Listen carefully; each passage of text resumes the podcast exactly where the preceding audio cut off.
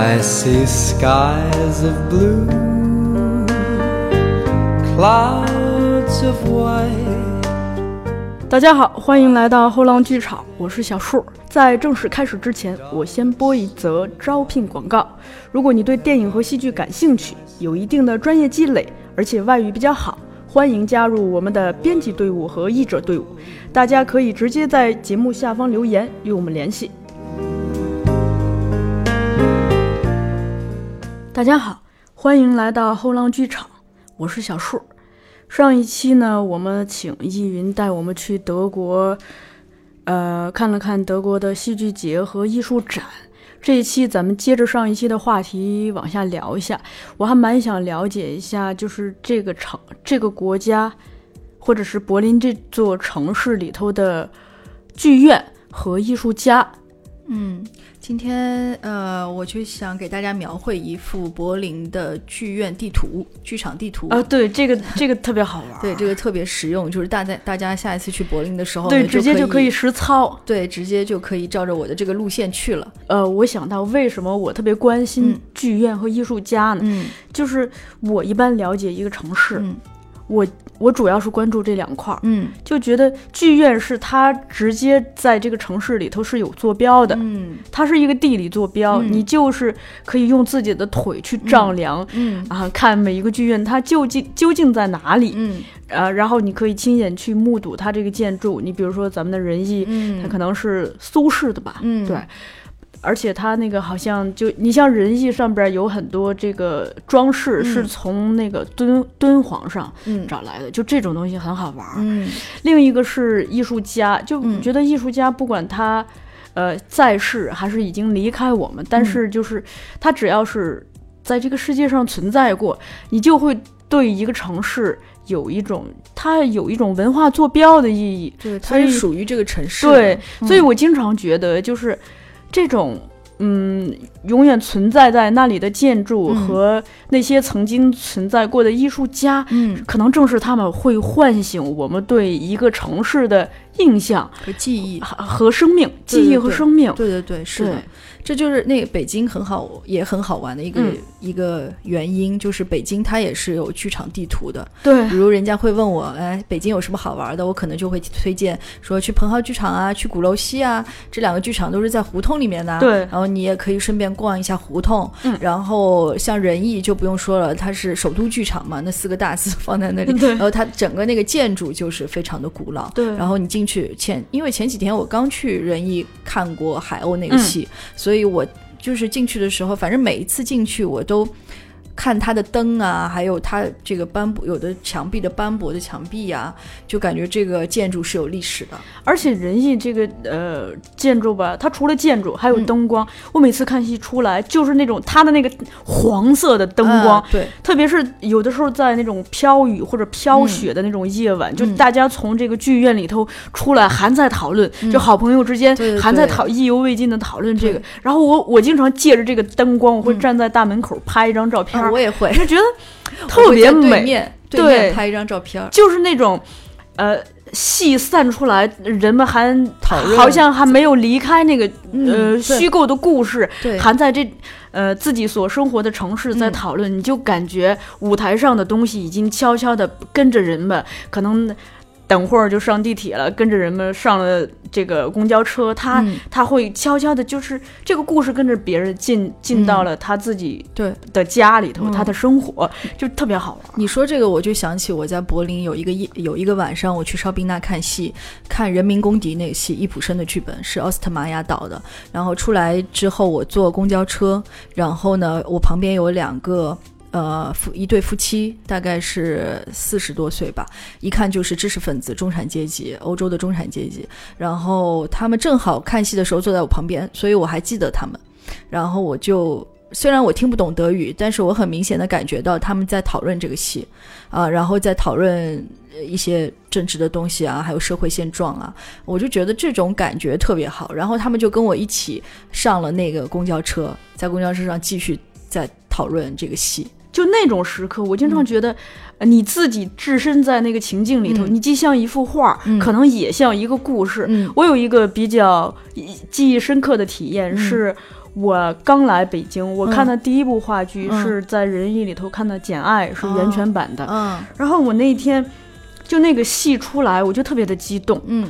嗯，我其实有点迷路了，嗯但是我当时的心情是觉得我不管了，迷路我不管，嗯因为我此刻太兴奋了，我就拿出手机来，就给我最好的朋友打电话，跟他分享此刻我你你是一个人去看的，对吧？跟他分享我此刻多么激动的心情。嗯然后他一直在那边说：“你看着点儿路，那个就是别误了回家的车。但是我说这些都不重要了，我就感觉自己就是嗯像那种。呃，春风沉醉的夜晚，啊徜徉在整个夜色当中，嗯。就不管迷有没有迷路，嗯。我只想在这种夜色中还停留在这个剧场带给我的那种余韵。嗯。然后后来我就跌跌撞撞的走到了一个地铁站，嗯。我进去以后，我发现我赶上的是嗯。最后一班地铁，然后我下我要下的那一站嗯。刚好是那班地铁的最后一站。哇，等到我回到学校，当时已经晚上十二点了，嗯。但是那个晚上真的是就迷醉了，嗯。就整个人特别好。嗯。那个时候你会觉得，嗯。就是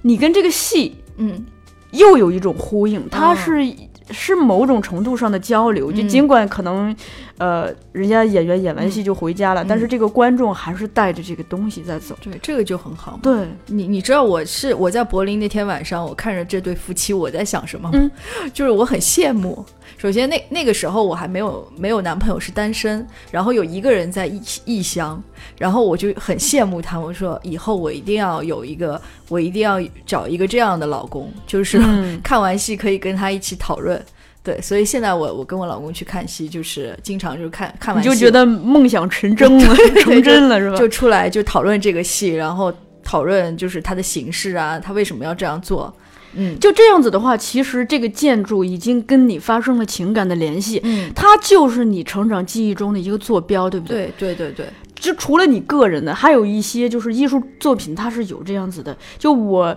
我平时比较留意，就是你、你比如说华语的流行音乐，嗯你像呃林夕写过《再见二丁目》，嗯写过这个《迷失表参道》啊，这些都是包括对。地方，就台湾有很多歌也、也是什么忠孝什么什么路，忠孝东路走走对九你可能？对你可能就根本没有去过日本，没有去过台湾，但你就因为听过这首歌，你就台湾朋友跟我说，你不可能在中 中孝东路走九遍他说中孝东路很长。啊、就是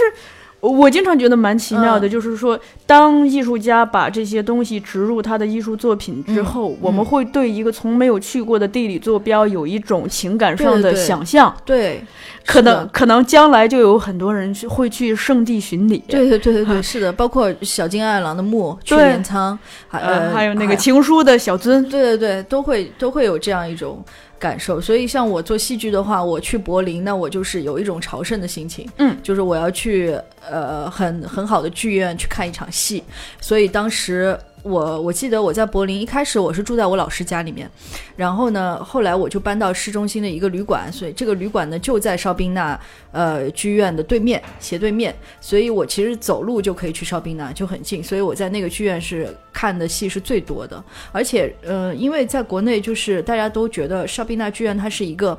呃，有实验精神，而且它是比较偏年轻人的一个剧院。呃，其实每个剧院它都有自己的美学方向，也有它的特质，就像一个人一样，你看这个人他有自己的气质，对，所以邵宾娜呢有邵宾娜的气质，然后嗯，像柏林人民剧院有柏林人民剧院的气质，然后邵宾娜给我的感觉就是他嗯比较年轻，比较实验，但是呢他又不失有呃就是思思想的那一面，嗯，就是他的戏都是比较会去探寻一些社会问题，然后呢。呃，我我也会观察这个观众，就是是什么样的受众。像邵宾娜的剧院，它其实不一定是年轻人，就是年轻人比较多，但是呢，也有一些知识分子，就是中产阶级，是这样一群人去邵宾娜看戏。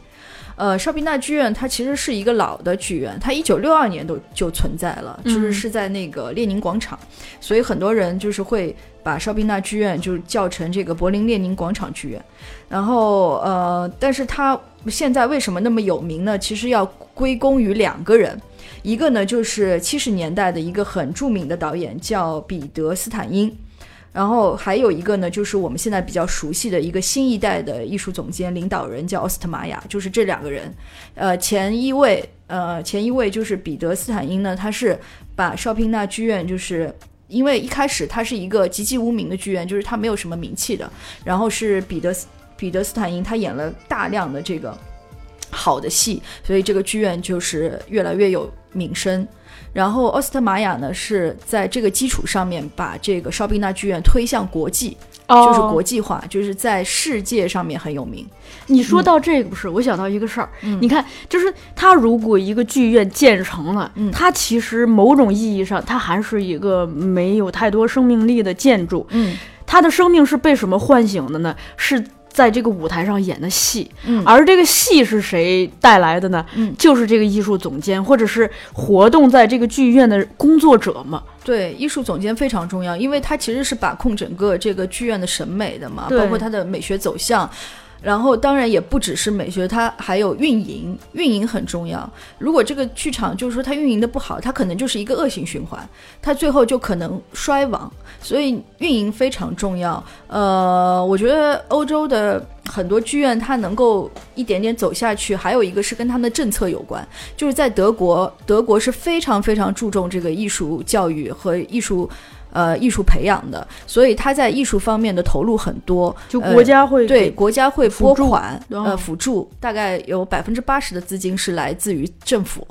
所以他就是说他可以呃不断的去运作下去。呃艺术家就不会有太多的这种经济上的困扰，对，不会说我 我没有钱做戏，对，就他每年都会有专门的资金去做多少戏了，包括他的戏剧季，可能是去呃前一年就已经呃制定好了，就是说明年我要演哪些戏，这全部都是呃之前一年都已经做好安排了。但我也蛮好奇一点，就是说，呃，政府给拨款，那政府会不会干预艺术家的独立思考、独立创作呢？呃，因为你你像就是有一些人，他就不管是他是政府也好，或者是他是某一个经济机构也好，嗯他给你资助，他就老想干预。对，这是一个问题。我觉得国外可能会好很多。嗯呃，就你你说政府和这个剧院，包括艺术家的关系，其实这，呃，可以说一下这个柏林人民剧院，因为我当时也去了柏林人民剧院看戏嘛。柏林人人民剧院，就它你你听这个名字就知道，柏林人民剧院，对它是以人民为主，就其实它整个一个美学方向是比较左的。嗯，所以他之之前就出了一个这么样的事情，非常的有名，就是原来的这个艺术总监，呃，原呃卡斯多夫他要离职了，然后呢。就找了，嗯，就是说柏林人民剧院的总监要换人了嘛，换了谁呢？换了换的是比利时博物馆的策展人，然后呢就引起了这个就是强烈的不满，就说呃就嗯，他大家都觉得说这个艺术取向或者说这个人民剧院所代表的左翼工人特征，可能会因为这个新的艺术总监的到来会会变变掉。嗯，就是原来是是左翼的，他可能就右翼了，变成就是比较偏右了。所以就是这个一个是美学方向的考虑，就是大家都去游行，游行示威，要政府把这个呃呃这个艺术总监撤掉。但是呢，这个艺术总监是花钱请过来的，就是说是每年有要，哦好像是五年，他是五年的任期嘛，五年任期有八百万欧元的这个毁约毁约毁约费，所以这个事情闹得挺大的，也是一个比较有意思的事件。嗯，呃，除了柏林剧院，还有其他的值得推荐的剧院吗？呃，其实还是呃，先再说回这个绍宾纳剧院吧，嗯因为我在绍宾纳剧院就看了好几个戏，它有好几个剧场，有有一个大剧场，有好像有两个小剧场，就是它每个剧场演的戏是。呃，不一样的，比如说大剧场就会演比较成功的导演的作品，像奥斯特玛雅这样子的。然后在小剧场呢，他会扶持扶持一些呃年轻的导演，然后还有一个更小的，可能是实验剧院，嗯。它就会会有一些更实验的、更小众的这样的导演的作品在里面上演。这个呃，就是我多说两句，嗯。呃，可能其实呃，很多观众 经常看戏的朋友也会清楚，就这种剧院和剧场的关系，嗯。它其实有点像电影院和电影厅的关系，对吧？嗯，就同一个电影院里头可能会有不同的厅，嗯，剧院它也是，就同一个剧院里头可能会有不同的剧场，嗯。而且一般的设置往往是最大的剧场嗯。去演那个最成熟的戏，嗯。然后越是小的剧场就越给这种年轻人多一些，就有点像练习的、练习做实验这种嗯。尝试的机会，对吧？对，现在我们的呃中国包北京的剧院其实也差不多是这样的设置，就是有仁义反正就是对，有一个大。剧场，有一个小剧场，呃，有一个中剧场，有一个小剧场。呃，但是演什么戏，我觉得，呃，就是比如你你在国外的话，我觉得欧洲就是你每一个阶每一个阶段的艺术家都有发展的空间。就是比如说艺术节，像柏林戏剧节，它可能比较大，那么它啊相应的它还会有一些小的艺术节，就是很实验的艺术节，他会给那些呃可能没有什么名气，然后也没有什么钱，然后作品比较小小的小众的这些艺术家去展示。呃，这方面我就觉得中国的这个戏剧节的平台也好，就是它整个一个呃还是太有点集中，就是嗯权力有点集中，我觉得。就可能就是撑呃，就吃得饱的就撑死了，吃不饱的就也吃不上。对，没错，不像在欧洲的话，其实大家嗯，就是说都有这个展示的平台。这这嗯其实是一个，就是说，呃，是一个生态。嗯，就如果这个生态比较成熟的话，你就会发现，不管你去哪一个阶段，嗯或者是就是经济上的阶段也好，艺术上的阶段也好，你都有自己的平台，嗯而且可能这个平台之间是都有一个晋升的渠道的。就可能你小剧场玩的比较好的话，你将来就是有机会在大剧场演。嗯，对对对，你说的没错，就是一个生态的东西。对就是生态，它的生态是良性运作的，它就会发展的越来越好。对如果这个生态就是说你你的权利永远都是集中在，或者说资源永远都是集中在这一块的话，它就会产生鸿沟。嗯，没错。我现在一个感觉就是说，嗯，大家还是比较偏向于去做传统的戏剧，嗯就是说你做一些呃实验性的东西，可能这个平台或者说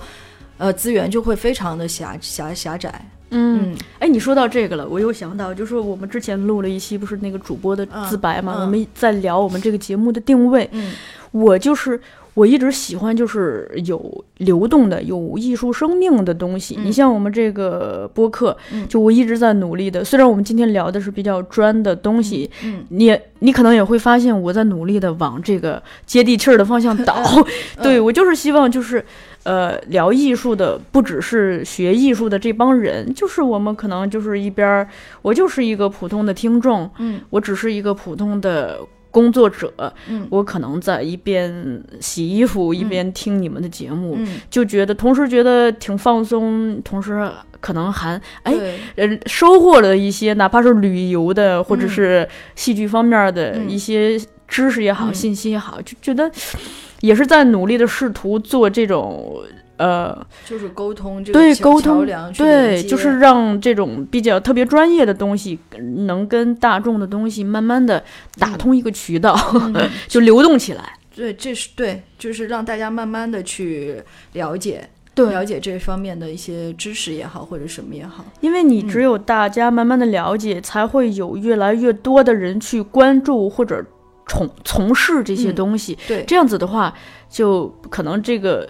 就盘活生了，生态会越来越好，就生命就是它会生生不息的这样子流传下去，它有一个良性的循环。刚才就说到，就是在欧洲的话，每一个阶段的也年轻的也好，或者是比较成功的也好，都有不同的平台。然后戏剧节也是，就是它会有比较大的戏剧节，有比较小的戏剧节。然后呃，其实上次我去柏林，很遗憾的是我有一个有一个剧院我没有去，就是柏林黑贝尔剧院。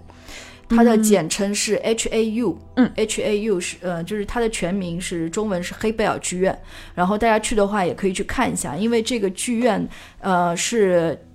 呃是柏林最先锋的、最哦开放的、最多元化的一个剧院。然后它也有自己的节，就是每个剧院还有自己的节。像这个黑贝尔剧院，它有一个自己的节叫一百度戏剧节。然后在这个节上面，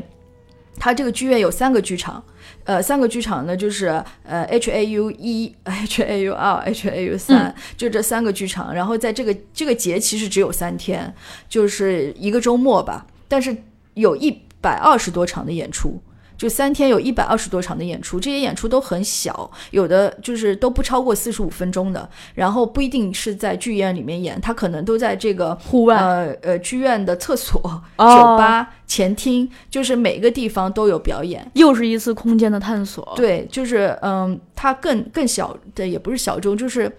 他更年轻、更先锋。然后就是像做一些偶发艺术的呀，或者是表演艺术，呃，或者是行为艺术呀，都可以参加这个节。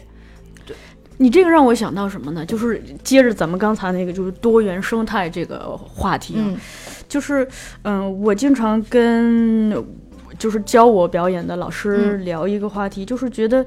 你像咱目前来说，咱们中国整体上就是价值观相对的单一，嗯呃，很多包括审美各方面，就是相对的单一，就嗯缺乏这种多元的这种生命力。嗯嗯，可能你你像你说的那些，它一个剧院有不同的厅在探索不同阶段的艺术，或者嗯是呃有不同的艺术形式、不同的表演空间。嗯它这种多元多多元的东西嗯本身就可以给人多元的选择，嗯而当人可以。进行多元的选择和探索的时候，他可能才会在这个过程中发现什么是真正适合他的。嗯那如果只有一种价值观，只有一种戏可以看，嗯只有一个剧场可以进的话，嗯可能就是大家就会被禁锢在一个模式或者套套子里。但是，呃，我以前在上海的时候也，我也发现，其实有很多就是做不同形式的呃探索的这个艺术家，但是有一个问题，就是我们的观众永远都那么少。就是比如说，我十年前是这些人看这个呃实验音乐演出，或者说噪音演出，十年后还是这几个人。这就是文化的次元壁嘛。嗯对，就是呃，越是亚文化，次元、嗯次元壁越厚。嗯所以就是我，我现在也就是有时候会在节目里头聊一些亚文化的东西，嗯就是想努力的在打破这个次元壁，嗯就是穿透它，嗯。让更多的人进来。这样子的话，只有通过这样子，慢慢的把次元壁一点一点的嗯。变得更有渗透力，嗯可能这个读者也好，观众也好，这个嗯基础嗯才会慢慢的扩大。对那个时候，你你这个疑问，可能就你这个担心就会减少很多。对，比如说听后浪剧场的 呃朋友小朋友们，就是或者年轻的朋友就越来越多，然后他们也会去尝试一些新的形式。对比如说我们今天有一个什么样的演出，它可能有别于呃传统的这个，然后票价呢也不是很贵，对几十块钱，那我们就去看。那这个就是一个很良性的运作，是呃很良性的一个发展。对，就是其其实受众就是如果呃特别是做表演艺术，如果他的观众群体就是说如果没有观众看的话，其实他他这种观演关系就是不存在的。所以我们做表演艺术还是希望有观众，而且是希望观众越来越多。对，就我们做书也一样嘛。如果你不管做多好的书，没有人对这个书感兴趣，或者压根儿就没有人知道这个书，嗯，那这个书的这个书是没有办法流通的。对，嗯嗯。那么说回这个邵贝纳剧院，就是说他为什么在奥斯特玛雅做了艺术总监以后，就是发展的越来越好啊？一个他就是他就是形成了流通。一个就是引进来，一个就是走出去。这个上一期我也大致说了，就是他会邀请一些呃欧洲非常有名的导演去他那边，就是去邵宾那做戏，然后他也会，呃你想他的戏是来中国最多的，包括呃呃哈姆雷特、理查三世，还有玛利亚布劳恩的婚姻，都是奥斯特玛雅导的，都来过中国。然后就是说，不是说就奥斯特玛雅的导演的作品来中国，包括他剧场剧院的其他导演，像福克里希特的《信任》，还有他们投呃出品的这个凯特米歇尔的《朱莉小姐》，还有罗呃罗密欧卡斯特鲁奇的《俄狄浦斯》啊、还有伪君子，这些全全部都来过中国。嗯，所以可想他这个输出就是其实就是文化输出。对你你你看的越多，我们就是说中国的观众对这个德国戏剧的了解也就越多。如果说你输出的，嗯，你输出的很少，或者说你输出的永远都是一种东西的话，那么我们其实对德国戏剧或者说德国的文化就不会嗯，所以我觉得这个文化输出是很重要的。你说到这个文化输出，我我再来一个接地气儿的嗯比喻啊，啊，就是我也是临时想到的，嗯嗯，就我们同学之间吧，就还挺爱就是互相串门儿的，嗯就毕业之后，就是比如说可能在某一个时间点，嗯呃呃，就比如说你可能请大家今天都去你家，下一周大家都去我家。啊就在这个过程中，其实都是闲聊，可能会问一下最近有看什么电影呀，啊有遇见什么好玩的人呀、嗯事儿呀，嗯这样。嗯，就在这个闲聊的过程中，就大家其实把信息已经互换了。嗯那你你你有看过好好的戏，肯定会忍不住给我推荐嘛。那我有看到读到好的书，会忍不住给你推荐。嗯这样子其实它就是一个人和人之间的引进来走出去嘛。这样子你就会发现，就是这两个人都不封闭。但如果说，比如说咱俩是同学或者好朋友，不去走动，嗯就你过你的，我过我的，还就长时间不相往来的话，就是容易让人陷入一个呃封闭的状态。嗯。就是呃，包括我寒假的时候有留意，就说家和家之间，嗯。我们家就是，嗯、我父亲挺爱招揽人的，嗯。让人到都来我们家玩儿，嗯。同时他特别爱去各种各个人的家串门儿去，啊就这么一圈儿下来，嗯其实等于就是把周围的这个信息搜集了个遍。嗯就是你不知不只搜集到了就新近发生的信息，嗯而且你其实就知道每个人他可能情感上的动向，就比如说他最近他们家最近陷入了经济困难，嗯或者是他们家最近有好事儿，嗯就这样子的。无形中实现了一次信息、情感，甚至是思想的流动。对这个家的，就是我，你像我们家那个建筑，嗯。那个人气儿一下就起来了。对对对。但如果说哪一天，呃，我父母都不在家，嗯。就剩我自己，嗯。比如说我不去做这个走动，其实我们那个院子，嗯。我们那个家，嗯。就突然就你发发现就是没有什么生机，就一嗯。下子死气沉沉的。嗯，嗯。你说到这个，我就想到，就是我觉得一个艺术家其实到最后他必须是开放的，就不能是封闭的。不只是艺术家，人也是这样。是的，就我们普普通的日常生活都是这样。对对对，这个嗯 这扯远了，咱们再绕回来。嗯，我我今天就是各种查你，没事。然后我们就硬拐是吧？对，然后又拐回这个邵宾纳剧院，就刚说到每个剧院还有自己的戏剧节，邵宾纳剧院也有自己的戏剧节。它从那个二零零零年开始呢，它每年的这个三四月，然后你会，然后我们就说回来这个时间时间轴啊，就很有意思，就是说从。三月份开始，其实所有的节都是一个接一个，一个接一个，不断的。然后春天总有好美好的事情发对，从。春春天开始到夏天，你就会发现你不可能没有东西看。对，就戏嗯剧、音乐节也基本上都是这种季节嘛。对，所以上那个邵宾纳剧院，它就是从二零零零年开始，每年的这个三四月份，它会举办一个呃国际呃国际新剧一戏剧节，新剧嗯艺术戏就新旧的新吗？对新新旧的新，然后它的缩写是 F I N D Find 吧，应该是这么嗯读。然后呢，它会比较，就是说，它会有各种除了工作呃戏的演出以外，还有工作坊，还有这个讲座，然后剧本朗读。就是呃你会发现一个节，就是它不只是戏剧表演，它会有各种各种就是围绕这个表演艺术展开的各种活动。对，这个就是中国的戏剧节也在慢慢的在学习索探索，就是欧洲的这些节的一种模式吧。也也会有一些对谈呀，然后剧本朗读啊，其实这个是很好的，因为你你做做戏的成本很高，然后你你做一个戏的成本很高，那你除了戏剧以外，你可以做一些工作坊，做一些剧本朗读，那些成本很低，但是也是一种交流。一种交流，在一个某种程度的上，它就是在培养观众，对，或者是在在为下一部戏做一些呃演员训练，或者是剧本朗读的准备。对，就是在这个过程中你，哎，你发现，嗯。就是如果把一个戏作为一个终端的结果的话，就是你像工作坊，嗯。啊还有剧本朗读，它可能是就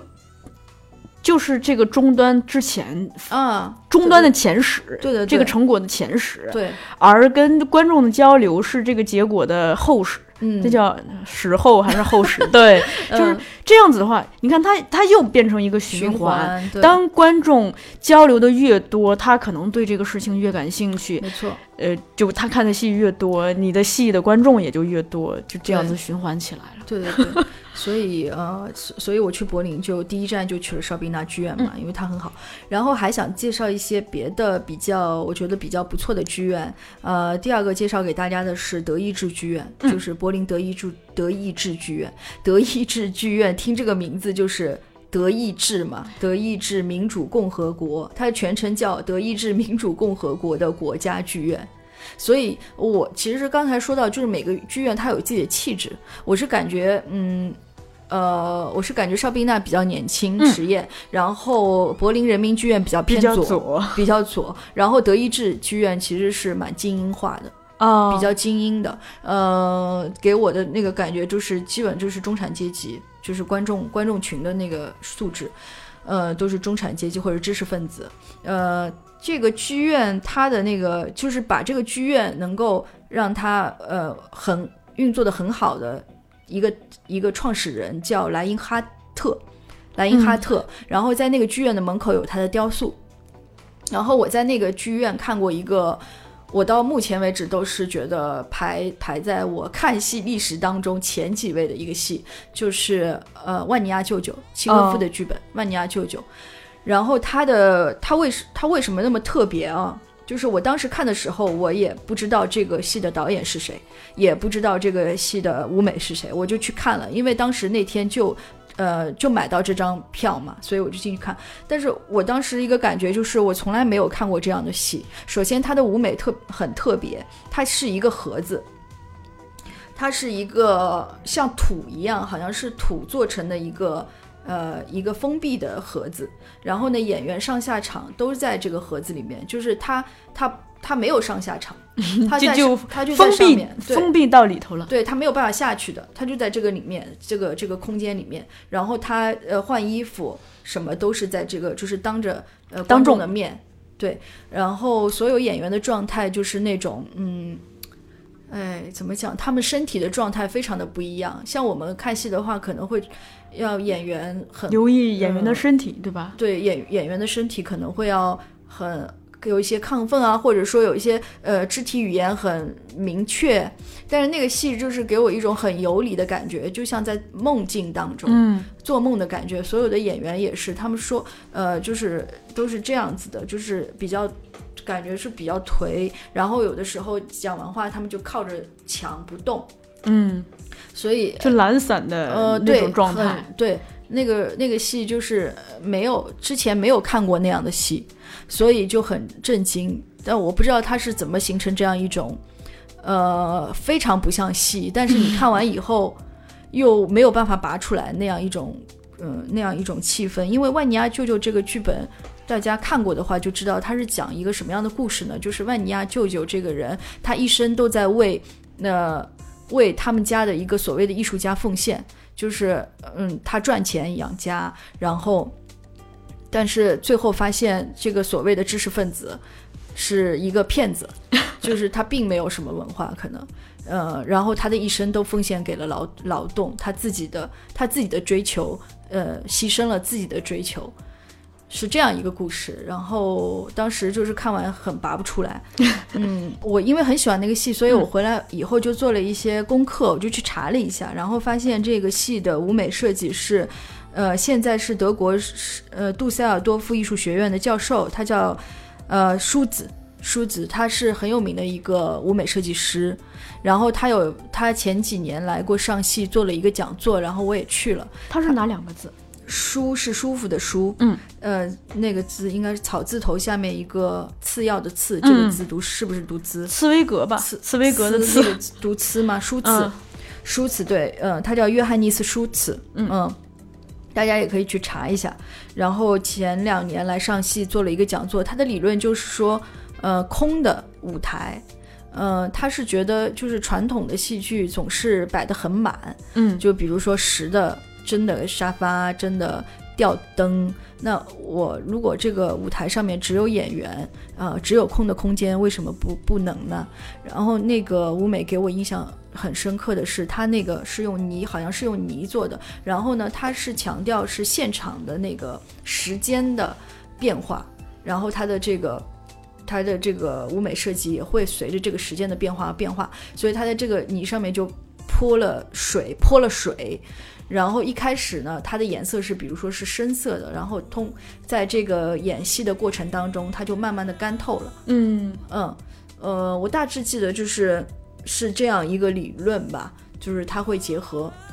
这个时间和空间的关系，然后去创作它的这个舞美设计，所以那个戏给我留下了很深刻的印象。对，然后德意志剧院，所以我就我对德意志剧院的嗯印象就很好，因为呃除了这个戏本身很好，然后在开演之前呢，我还记得那天的那个感觉，进去之后呃你可以买一杯酒，然后呢他的我看的那个戏那个剧场是在二楼。然后我要走上去，走上去，我就在那个阳台上面喝酒，然后看着那个草坪上的人群，他们也在草坪上喝酒，然后还有，嗯，草坪上面可能会会有一些灯，小灯灯串，就那个氛围，那个感觉挺好的。你看，这个就是联系咱们之前聊的，其实就是在戏开演之前，嗯就你在去通往剧场的这个沿路的风景，嗯，它本身就是这个戏剧文化的一部分。对，你包括就是咱们在北京，北京，比如说去蓬蒿或者去鼓楼西，嗯在进入剧场之前，你就得穿过它的咖啡厅，嗯，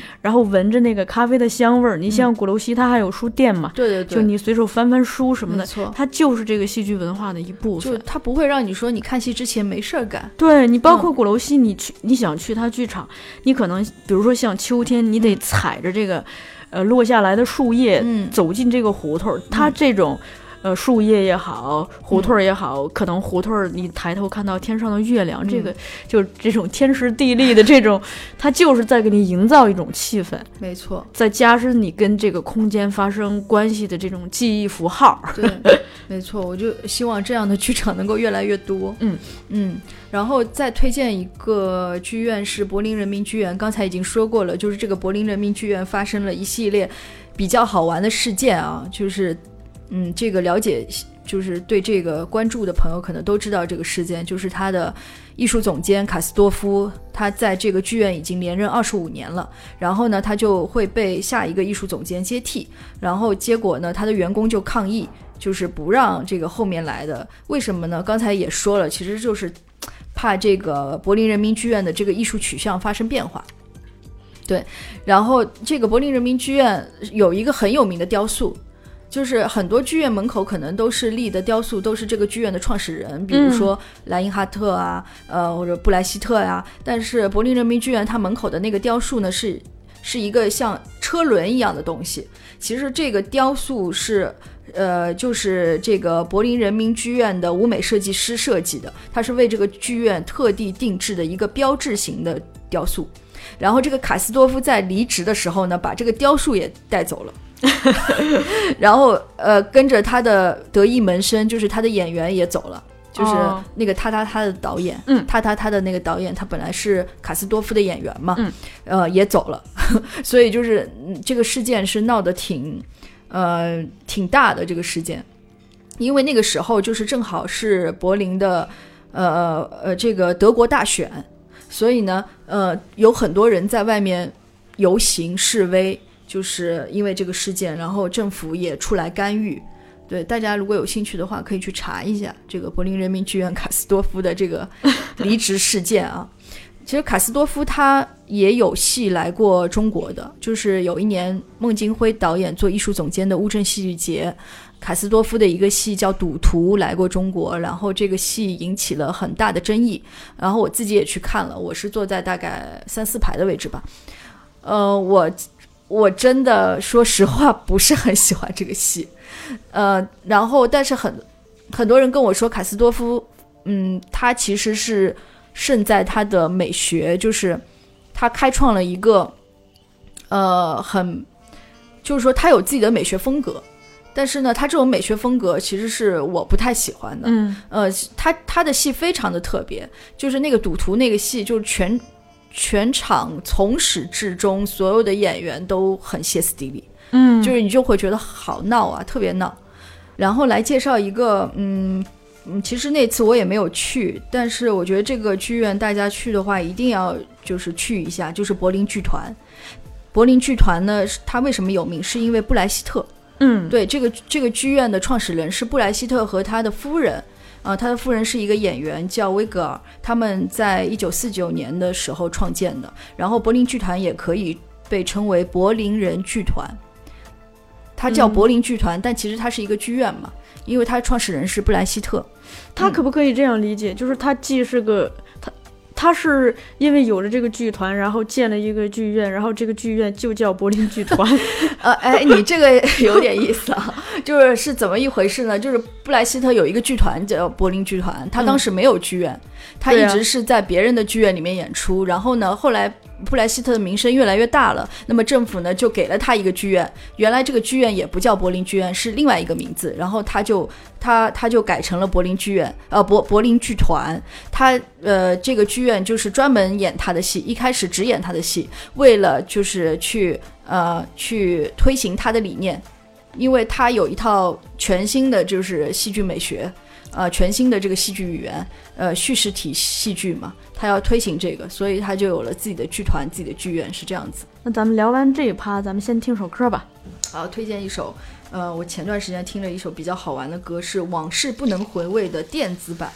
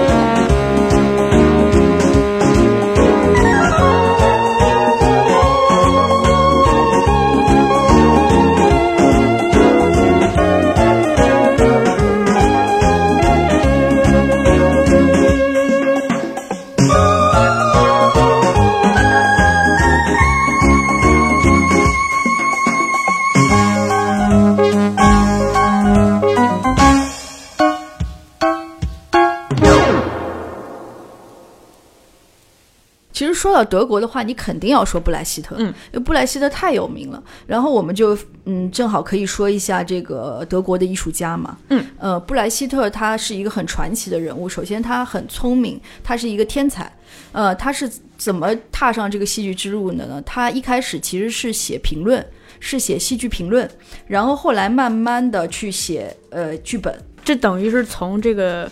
评论家慢慢的变成创作者。对，这个就是很多人，包括那个法国的新浪潮，像戈达尔他们也是的，就是先写评论，然后慢慢的好，我我我们也想拍电影，对，然后呢就去拍电影了。I can I I up。对，往往这样的人其实他会会开创一条新的道路，因为他是一个首先他的理论，他的理论非常的强，呃，他是写评论出身的，那么他就会去思考，呃，我做戏的话，我会我有什么样的创新？他会站在观众的角度来呃，一思考，个是站在观众角度，还有他有理论支持，理论理论支持是很重要的。所以布莱希特他一开始其实是在那个《人民译志报》写这个剧评的工作，然后呢，他就开始写写写剧本了。然后他有一个剧本叫《夜半鼓声》，呃，当时呢是在那个慕尼黑和柏林的剧院去上演，然后呢他就得奖了，是得了一个很嗯很最佳年轻剧作家奖。然后呢，他就慢慢慢慢的就是出名了。然后其实关于布莱希特的那个八卦也挺多的。首先就是你去看那个布莱希特的照片，你会发现他不是一个帅哥，就是其实他长长得通长得很一般，但他长得蛮特别呃，的，对，长得很特别。然后但是他很聪明，所以他呃就是有很多情人。啊、除了老婆以外，他有很多情人，他经常跟自己的女演员，然后他有好几个女演员，可能都是他的情人，然后大家都在一起工作，对，这个就很传奇。大家一说到那个布莱希特的话，就是就会想到剑离，对不对？嗯，呃，渐离其实呃，这个说的话就太简单了，就是一说到布莱希特就渐离。那渐离就究竟是一个什么样的东西？就是他的戏剧理念究竟是什么？呃，为为什么他会这么有名？就是他好像中国有一个说法，就是我们戏剧学院有一个说法，就是。呃，有三大体系嘛？世界有三大体系，呃，斯坦尼斯拉夫斯基、梅兰芳和布莱希特，这个是我们自己概括的啊。对，我我觉得其实这个是有一点有有一点那个，就是什么贴标签了。是但是，但是你如果你硬要说的话，也可以也可以这样去归纳，因为确实布莱希特他是形成了一套自己的体系，然后这个体系呢是他嗯他当时写剧本的时候，因为在他之前可能很多剧本都是三一律嘛，但是他就是打破了这个三一律，他就他在写剧本的时候比较自由这个叙事，然后就就是不是完全根据时间地点来的，呃，就你看布莱希特的戏，其实布莱希特戏很好看。首先，虽然他的理论就是他有一套很完整的这个理论基础，但是他的戏并不难看。为什么呢？因为他是从民间走出来的一个剧作家，就是他本身就很喜欢去一些小酒馆，呃，包括他呃他自己写词，然后也谱曲啊、然后他的戏里面载歌载舞，包括像那个三分钱歌剧，呃。就是他很多东西是来自于民间的，包括巴伐利亚的那个呃民间民间小调啊什么的，所以他戏不难看。然后他就是写的时候比较嗯比怎么讲，就是说他不会遵从于这个三一律，我一定在这个时间发生。对他可能是，但是他有一个叙述人、叙述者、叙述者的角色，他会去边演边讲，就是他对培养演员，包括就是训练演员这一套也很有啊很有自己的一套的一一套理论的基础。然后他就觉得说，我在呃，其实建离就是很很重要的一点就是陌生化。他是觉得观众，他有一个理论，就是说观众不要陷入到嗯这个情绪里面，就是说不要你完全的进入。当你要进入的时候，我就打破它，就保持保持清醒。对，保持距离，让你能够去思考。所以他就很反对说我我演员完全的投入进去，他是觉得演员，呃，我又要演这个角色，同同意同时呢，我要跳出这个角色，我要去观察我自己这个角色，然后让观众也能够去思考。嗯，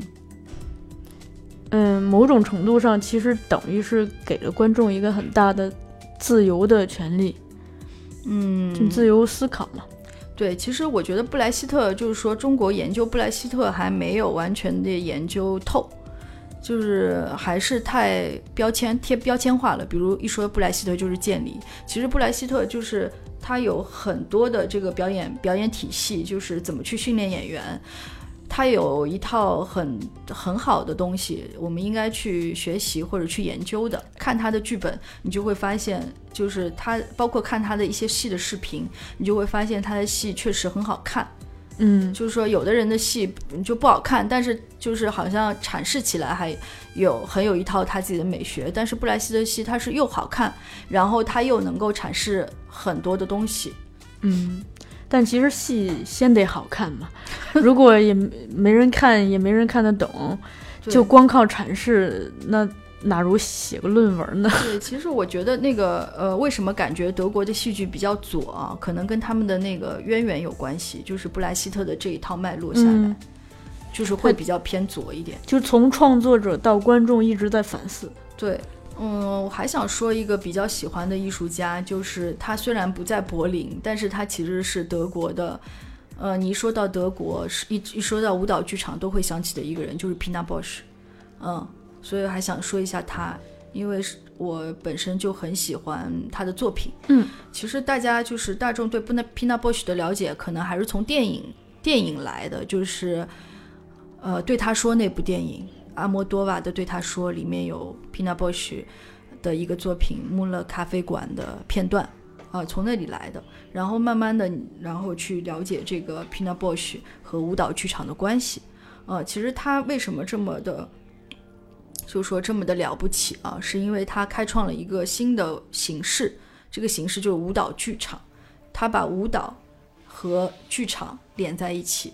以前的舞蹈可能就是说就是跳舞，嗯，就是光肢体的。然后他的舞蹈剧场呢，他把剧情的一些东西，就是有这个他的作品里面有剧情，啊，然后很多的动作都是来源于生活，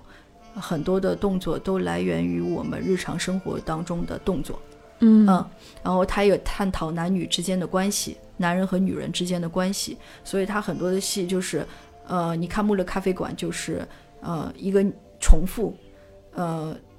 有一个很大的形式就是重复，呃，女人跳到男人身上，男男人把她摔下去，然后女人又跳到男人身上，男人再次把她摔下去，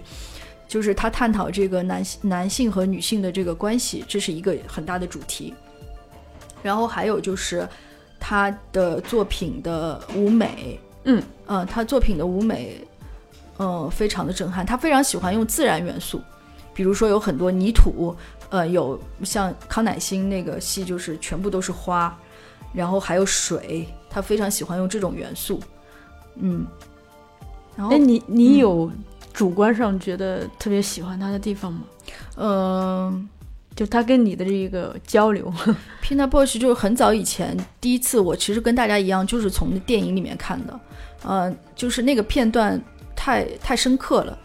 就是一个一个女人，她是演一个像盲女，就看不见，她就是这样非常非常瘦弱的身体，然后两只手张开，然后往墙壁就是往前走，然后呃，这个穆勒咖啡馆里面有很多的桌子椅子，然后她一边走的时候，一边有一个男人帮她把椅子桌子都撤掉，然后她就撞在墙上面倒下，啊，然后再站起来再走。很苍白的一个女女性，头发很长，然后身特别特别瘦瘦。对，呃，就是最初的印象就是从这个电影里面来的。然后后来因为学戏剧的关系，就会去了解这个舞蹈剧场的一些知识，然后就去把他的其他的一些作品找出来看。嗯，怎么讲？嗯，我觉得我喜欢他的就是说。呃，不一样，他真的是跟别人做的东西不一样。首先，他给我一种有疼痛的感觉，就是他的很多作品是有疼痛感的。对，嗯，然后还有就是他的舞者也跟别的剧场的舞者舞者不一样，他的舞者就是有的身材并不好，可能 就是有的有的挺矮的，然后有的有的挺胖的，呃，然后而且各种肤色，有亚洲人啊，有就是各种地方来的。你在看那个 Pina Bausch 那那部电影吗？就是文德斯拍的他的一个传记片。当时拍的时候他还没有去世，然后拍到一半的时候他就突然就去世了。然后去世前的五天他还在舞台上面和观众一起呃和和舞者一起谢幕，呃，所以是他他得这个癌症，他自己都不知道，就是突然就去世了。然后文德斯就想，这个电这个电影没有他怎么拍？所以那个电影的，就是就是视角是非常独特的，是采访了他当时的剧团呃舞舞团的舞者来聊这个皮纳波什，然后还有一些他的作品的片段。对，然后你就会发现他的舞者的这个气质跟他也是挺像的，就呈现出来是这些人都有故事，嗯，就是你想知道他们身上发生了什么，因为他们特别，因为他们不同于呃，通常我们对舞者的这个印象或者感觉就是身材肯定是要很好的，或者是动作都要很完美的，但是在他的这个舞团里面并不是，我觉得他的。他想要追求的就是精神上面的东西会超越，呃技技巧，但肯定不是说他的技巧不好，技巧肯定也是非常完美的，但是他那个精神性的东西太强大了，嗯，就是他技巧不是他的重点，他的重点是通过技巧去实现他的精神，对，探索他的精神，他表达的这个东西。然后，其实他表达的东西都是我们生活当中来的。然后你看他舞，就是他编，因为他是编舞嘛，他编的那些动作，你一看就知道。你没有所谓说看不懂，我觉得看他东西都不可能看不懂，因为就是很多动作就是生活当中来的，比如抽烟啊，比如比如坐下，或者说等公交车，就但是他会用一种，呃，他的方式，就是他的结构，他的叙事。给你产生一种思考，或者说不一样的感觉，而且是有女性化的，因为她本身就是一个女性，然后她，她会给你传递出很多的情绪，呃，很多就是你看着看着就泪流满面了，所以这是我非常喜欢她的，就是为什么喜欢她的一个。一个一个原因吧。哦，嗯，我觉得现在咱们可能就没有机会看到他的现场，但可以就是顺着你的这个指引，嗯，去去看一下他这个纪录片儿。他的现场还是可以看，他的舞团还在啊，就说他个人的嘛。对，他就没有了。对，但是他的舞团还在，然后他一些非常呃厉害的编舞，就是他他的舞者现在还在世界各地演出。嗯。但是大家可以去看一下他的视频，我觉得对，就都是可以下到的。包括很有名的一个《春之祭》，他就是因为《春之祭》，然后评嗯，《春之祭》因为呃排《春之祭》的人很多，就是呃这个《春之祭》这个这个音乐很有名，所以排这个的很多。但是他的这个版本是被评论家评为就是非常出色的一个版本。嗯，祭祀的祭是吗？对对，祭祀的祭，《春之祭》嗯。大家可以去找那个视频看一下，然后其实就是先看一下 Pina Bausch 那个电影吧。我觉得我一般看作品的就比较倾向于先了解生平再来看作品，这样子的话，你对这个作品的解读可能会有新另多一个试点。嗯，他那个 Pina Bausch 那个电影里面有，我就印象很深刻，就是有一有有一列车，那个列车是倒着开的。你看过那个电影吗？呃，没有啊。那个列车是这样子，就是这样子开的。对，你你用语言描述。那个铁轨在上面，嗯，那个列车在下面，嗯，就是上下倒了，不是左右倒。对，上下倒 倒过来的。嗯，然后等于这个列车是挂在那个铁轨上，这样开过去的。对，我当时就很想去他那个城市，他那个城市叫什么？他那个舞团叫那个乌帕塔尔，嗯，乌帕塔尔舞蹈剧呃舞蹈剧场舞蹈剧院。但它那个城市好像也叫乌帕塔尔吧，反正那个城市它不是一个，它不是一个中心城市，它也不是一个文化城市，它好像是一个工业城市，就是呃，它不是那种艺术城市啊，像柏林这种有很多剧院什么，就是那个城市比较比较小的一个地方。但是看那个影片的时候，我就记住那个倒着的列车。所以我就特别想去那个地方坐那个列车。哎，你看，这就是等于就是，呃，回到咱们刚开始说的，就艺术家他可以让一个城市就是焕发焕发生机，然后而且让别人想要圣地巡礼。哎，你你你知道那贾樟柯不是汾阳的吗？嗯，大家都去，都有人去汾阳巡礼去了。汾阳，汾阳 对吧？汾阳其实没什么好玩的，但是有现在有贾樟柯，然后好像。有什么餐厅叫那个山河故人，然后这个挺有意思的，我觉得这个就是他创作出这个作艺术家创作出这个作品，他其实是他个人的主观跟这个城市发生了情感上的呃交流，嗯然后所以他创作出来的东西是带着他浓浓的主观回忆的。我们进我们进入的话，可能在我们眼前的发现，如果抛开这个主观的视点的话，嗯其实如可能他的呃客观是客观的存在是一个很普通的存在。嗯，就是我们去柏林，比如就是想去找那个布莱希特，嗯啊、然后去伦敦可能找一下，去英国去找一下莎士比亚，就是这个对，这个原因。嗯，咱们也不能老这么高大上，就嗯聊一点这个实实在的，对，实实在呃在在吃的怎么吃，对怎么玩儿。怎么玩儿。其实柏柏林，我觉得如果你没有太多闲钱的话，其实每天可以吃这个咖喱香肠，咖喱香肠就够了。我就记得那时候我住在那个哨兵那那条，就是它其实是在市中心嘛，然后我住在那个酒店还挺贵的，然后我每天就下楼去一个小卖，有点其实是小卖部，然后买买咖喱香肠吃，很便宜，大概几欧，然后就可以饱餐一顿。嗯 然后实在不行，你可以去吃呃猪肘子。就是有一天我记得我就是他们说去德国一定要吃嗯酸菜猪肘子，有什么好玩的这种？除了除了剧院啊，有什么就比如说什么博物馆呀、美术馆之类的吗？哦，其实我建议大家可以乱走。呃，对嗯，就是你你在一个地方你停下来，你你就你就走吧，就是可能你就会遇到一些比较好玩的。像我有一次我就是去了一个教堂，然后教堂出来我。嗯，有一点点迷路，然后我就顺着自己的感觉走，结果我就走到了一个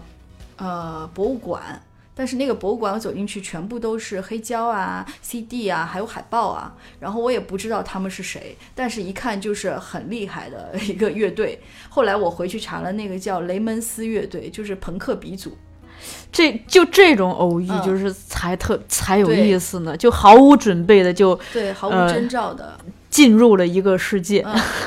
我在那个店门口就抽了根香烟，抽了根烟，然后我就进去，然后发现哇，这里怎么有这么多？就是这个乐队的，等于是给他们建了一个博物馆。呃，因为雷蒙斯也不是德国的，肯定是他的粉丝给他建的。然后当时店里面也没有什么人，过了过了一会儿，一个爸爸带着一个小女孩进来了。然后店主还给我们放了一下雷蒙斯的音乐，然后我回来就听，就是听了一下他们的歌嘛，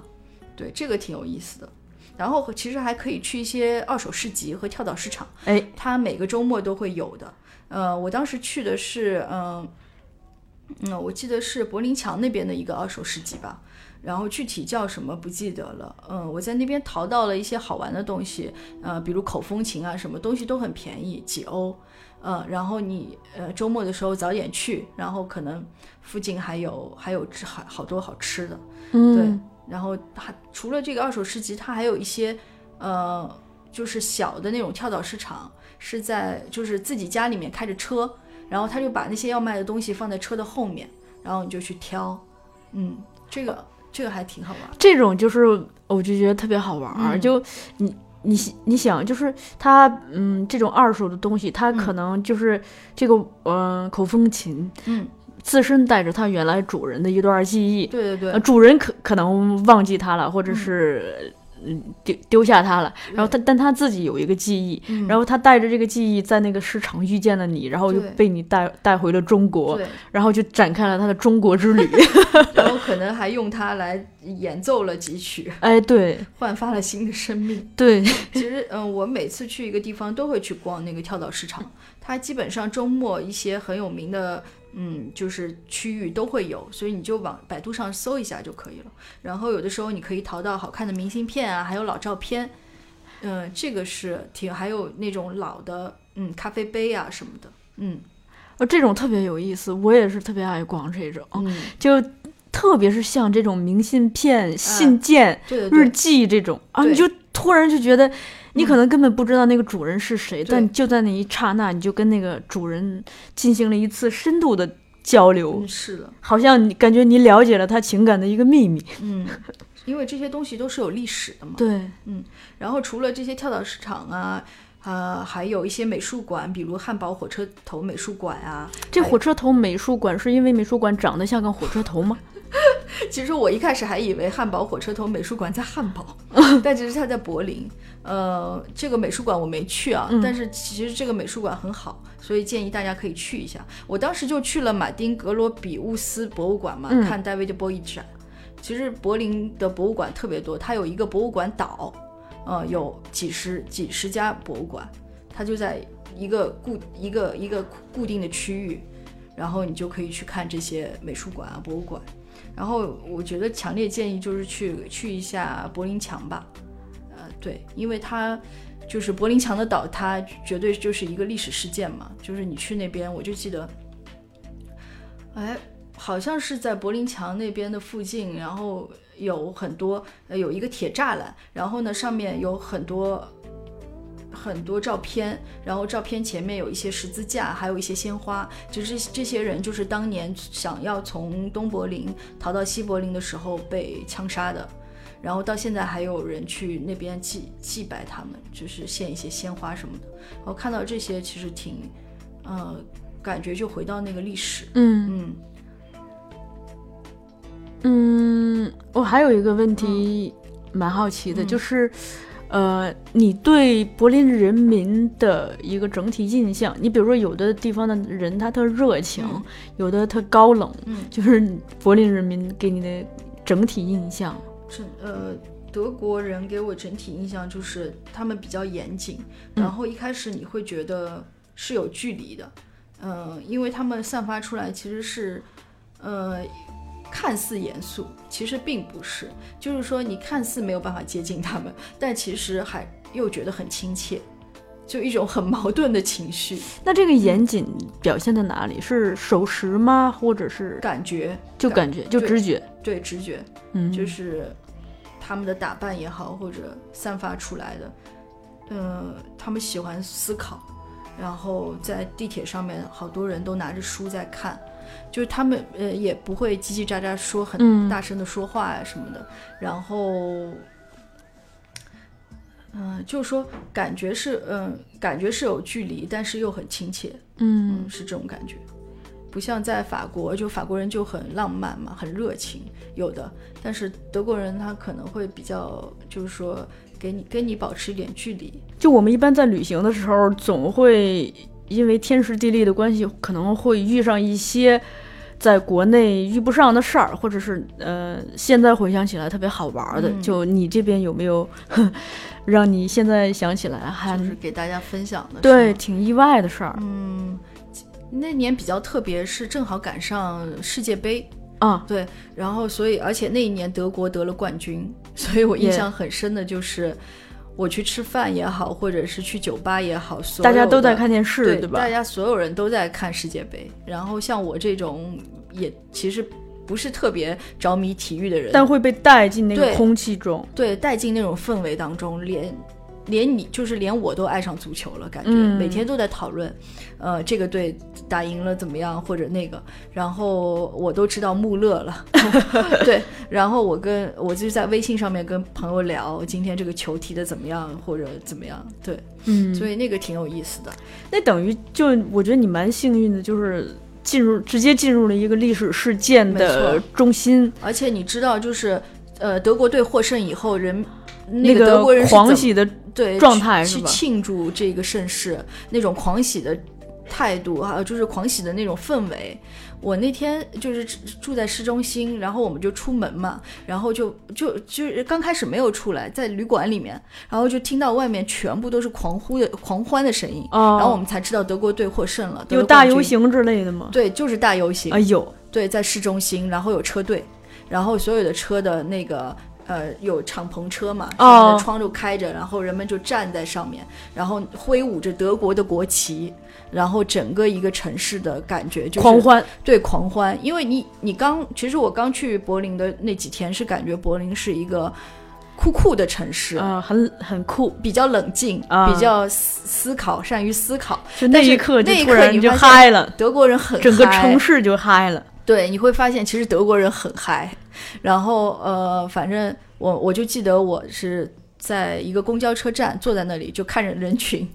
就是一辆车一辆车过去，然后所有的人都在那边喊着口号，呃，具体说什么我听不懂，因为是德语，嗯但估计就是呃，反正就是获胜的那些嗯喜悦。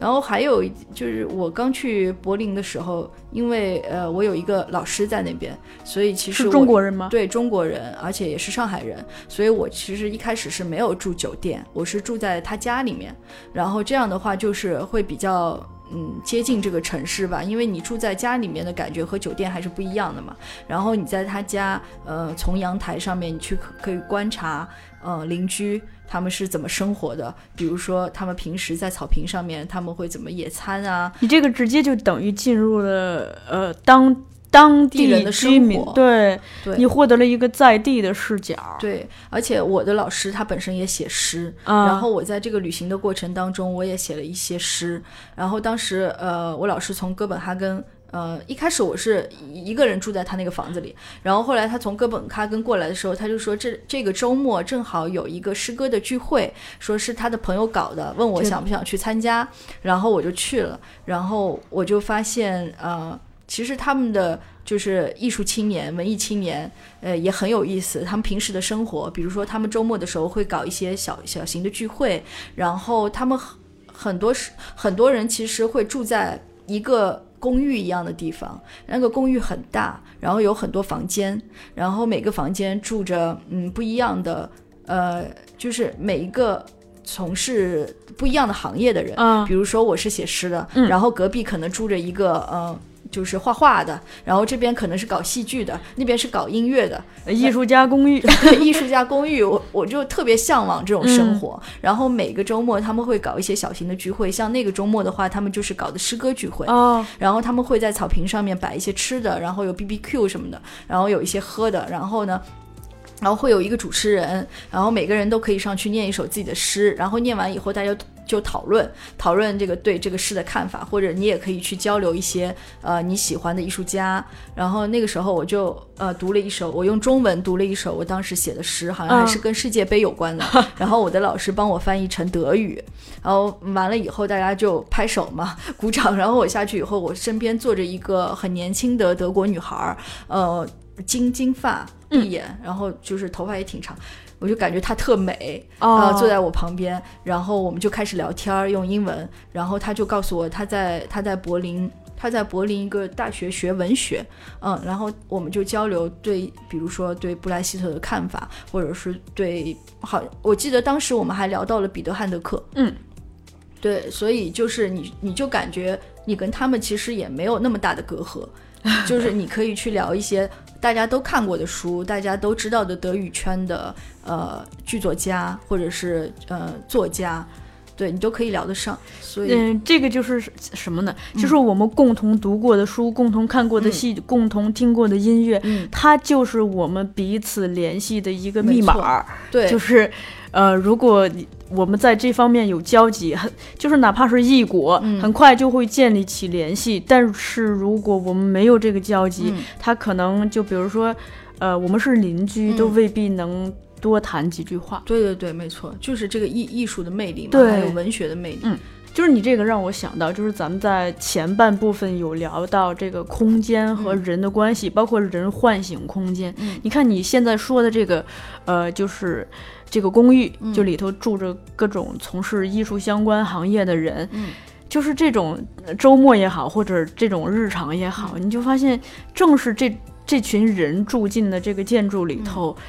他们办的各种活动，他们之间的这种交流，就让这个、哪怕它只是一个很平常的公寓，就突然就好像变得不一样了。嗯，没错。另一个就是呃，我对你提到的这个旅行中写诗，这个觉得蛮好玩的。嗯我觉得，嗯嗯、其实某种程度上，身体的旅行。嗯一定会带来心灵的旅行嗯啊。那个，如果你在这个旅行的过程中，会可以嗯带一个小本儿，把你这个嗯。心灵的旅行的这个足迹记下来，嗯。不管是诗也好，或者是一篇散文，或者是哪怕是知，张画，对，嗯，就就觉得特别有意义，对，就就每个人表达不一样。比如说我就是写诗，然后有的人就写日记，对。然后有的人是手账本嘛，就画画，这个都是对你这段旅程的一个嗯记录。记录也是一个个，呃，你下一次进入这段回忆的一个钥匙。对，这个这个挺重要的。以前呢，我就很多年前我去旅行，其实都呃没有写东西，然后回来本来想写，然后又忘了，就没有写下来。我觉得这个是挺遗憾的。可能你就拍了一些照片，但是现在我就开始会写一些诗，然后当你看到这首诗的时候，你就知道哦，原来那个时候我在对然后那个时候我在伦敦。I dreamed I held you in my arms. When I awoke, dear, I was mistaken. And I hung my head and I cried. You are my sunshine, my only sunshine. You make me happy when skies are gray. You'll never know, dear, how much I love you. Please don't take my sunshine away.